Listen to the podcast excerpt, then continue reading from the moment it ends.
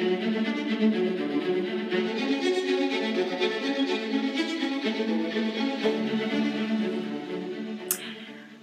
liebe Gabi, schön, dass du da bist in meinem Interview zu meinem Podcast Mutprobe on Air.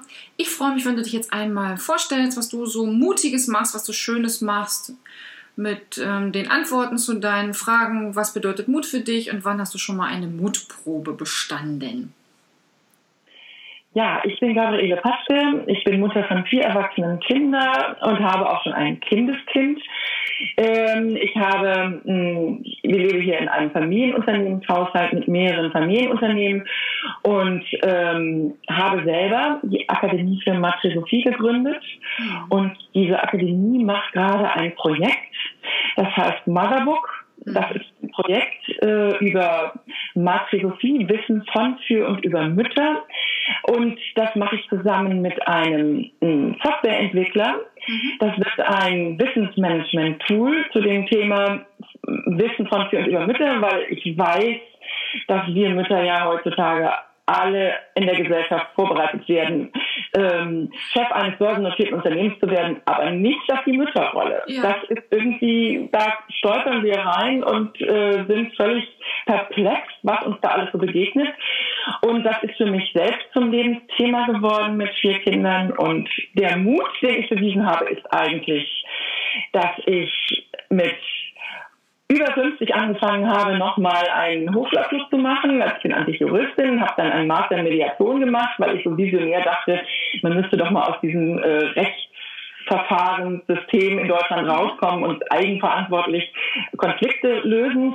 Bin dann aber eigentlich wirklich auf mein Lebensthema gekommen und das ist wie ist es möglich, dass Mütter in dieser Gesellschaft immer wieder an diese Grenze zum Burnout geraten und dass so viel von ihnen verlangt wird und eigentlich das, was sie tun, nicht gewürdigt wird? Hm. Und der Mut ist, dass ich sozusagen mich mit Mitte 50 selbstständig gemacht habe und versuche jetzt dieses ganz große Ding aufzuziehen, wo Technik, hm. Technische Innovation, inhaltliche Innovation trifft. Denn Masterophie ist ein Wissensgebiet, das es bisher ja noch nicht gibt. Ja, okay. Okay, das heißt, du hast dich jetzt selbstständig gemacht oder wie lange machst du das jetzt schon? Also die Firmen angemeldet habe ich mhm. äh, 2012 mhm. und 2013. Mhm. Und äh, ich hatte dann wegen eines Markenrechtsstreits mit Facebook dann gleich die, den Drang, dass ich drei Firmen anmelden musste. Ein bisschen früh, normalerweise macht man das erst später, wenn es richtig gut läuft, aber ich musste mich rechtlich absichern. Und ähm, jetzt ist es so, dass ich viel länger brauche für diese Produktlaunch, als ich mir das jemals vorgestellt habe, weil diese Software so viel komplexer geworden ist, als wir das jemals erwartet haben. Ähm, wir bleiben aber dran und der Softwareentwickler und auch ich, wir sind ähm, wirklich Feuer und Flamme wollen das auch umsetzen. Mhm. Das heißt, du brennst da ja richtig für, für dein, für dein Produkt für dein, ja, für dein Unternehmen, für das, was du tust.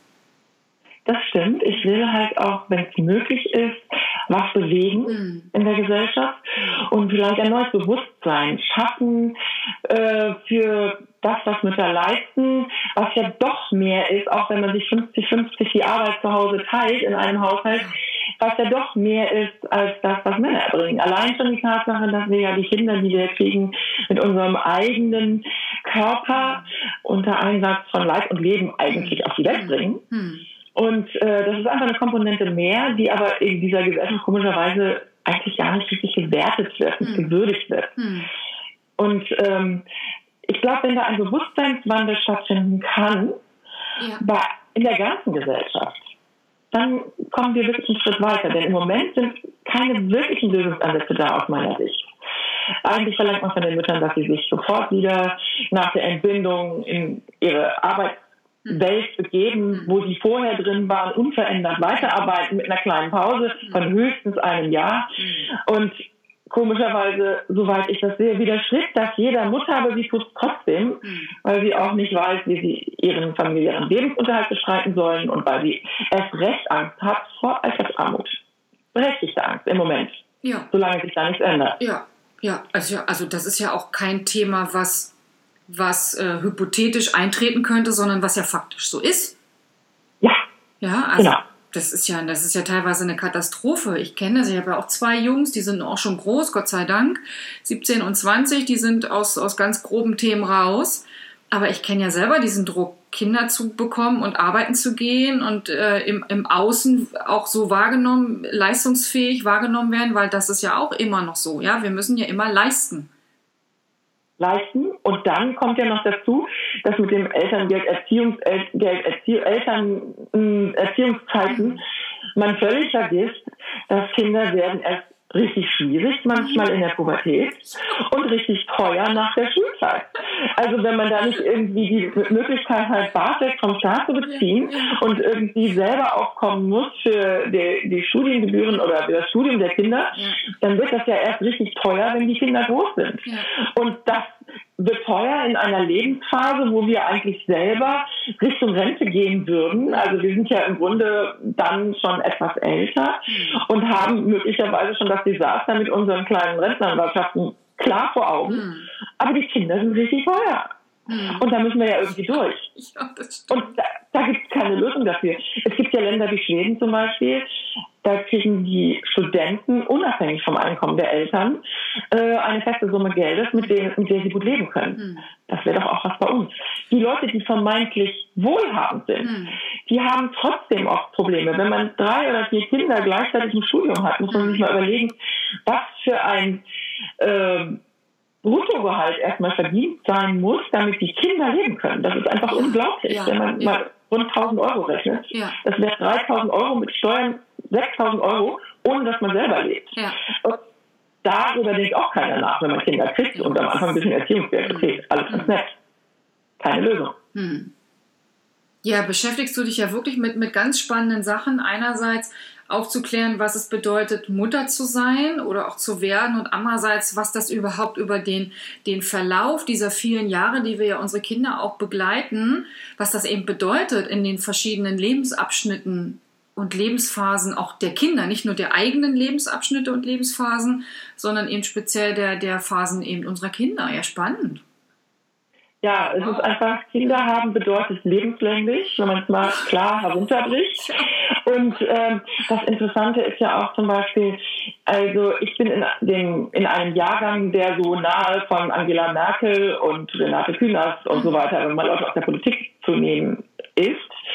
Und diese Frauen haben natürlich eine gute, sichere große Rente. Die haben unzweifelhaft auch sehr viel geleistet in ihrem Leben. Ich denke mal, dass Mütter nicht so viel weniger leisten. Und das Komische ist, Akademikerinnen meiner Jahrgänge, also um diese Altersgruppe herum gruppiert, sind zu annähernd 40 Prozent kinderlos. Hm.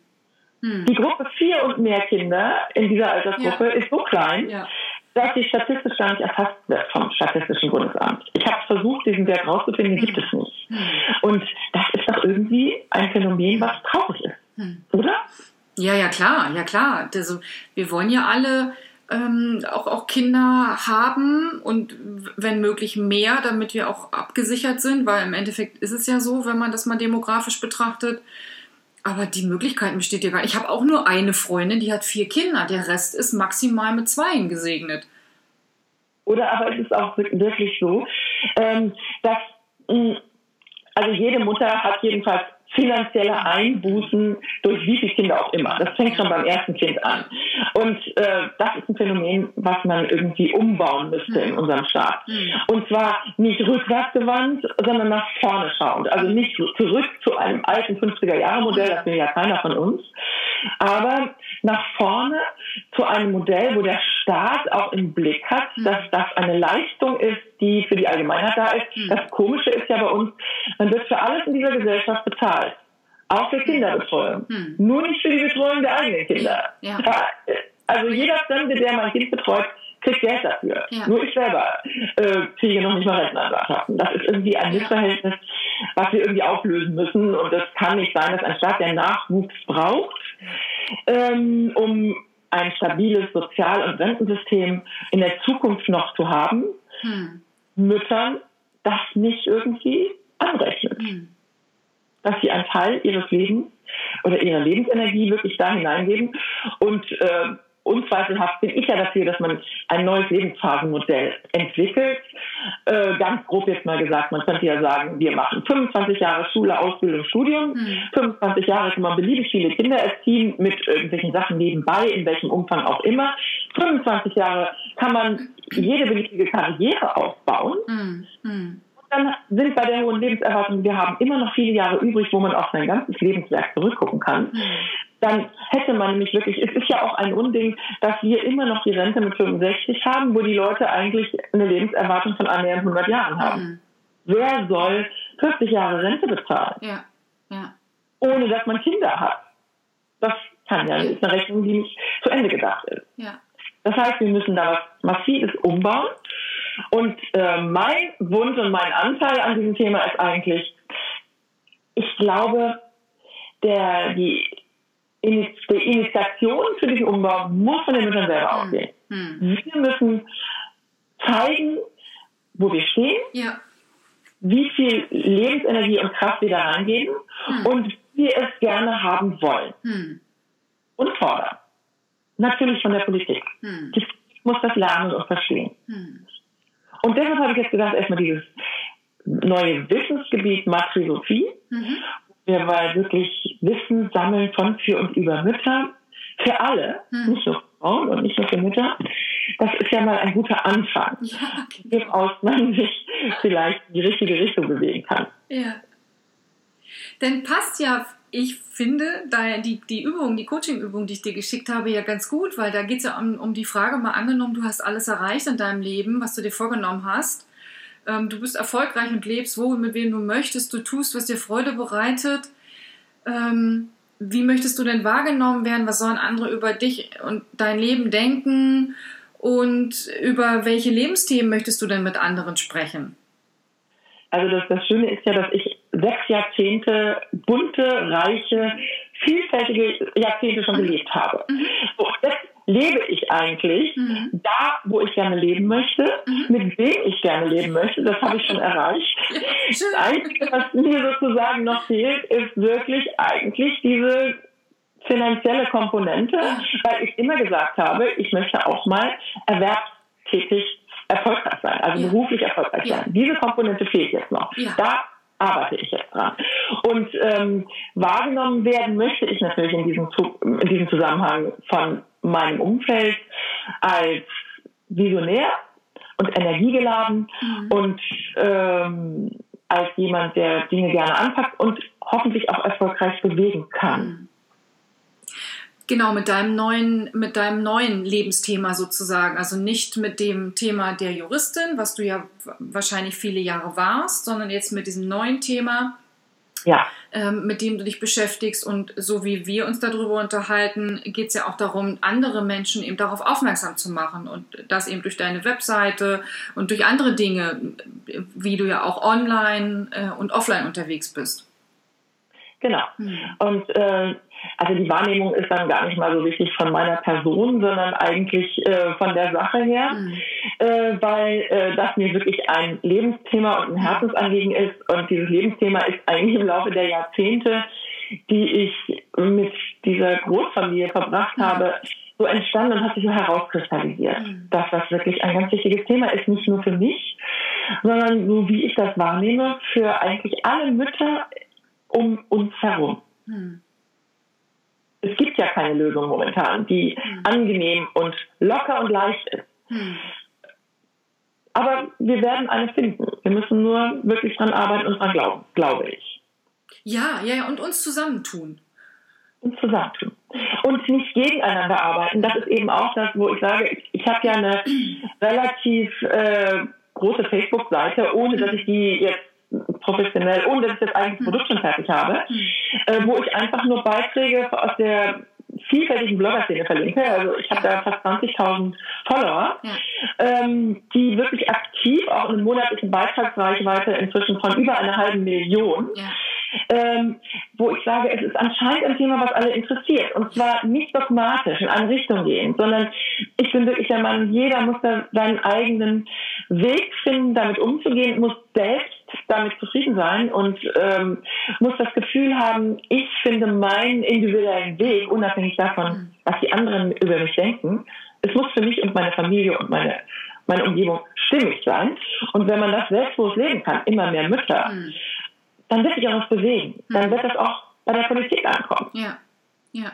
Das Dilemma bei der Politik ist ja, äh, außer Ursula von der Leyen, Mütter von vielen Kindern kommen da häufig ja gar nicht an. Ja. Weil das so ein stressiger Job ist, dass man eigentlich äh, den kaum machen kann, ohne Verlust an Beziehungsqualität mhm. zu den Kindern. Mhm.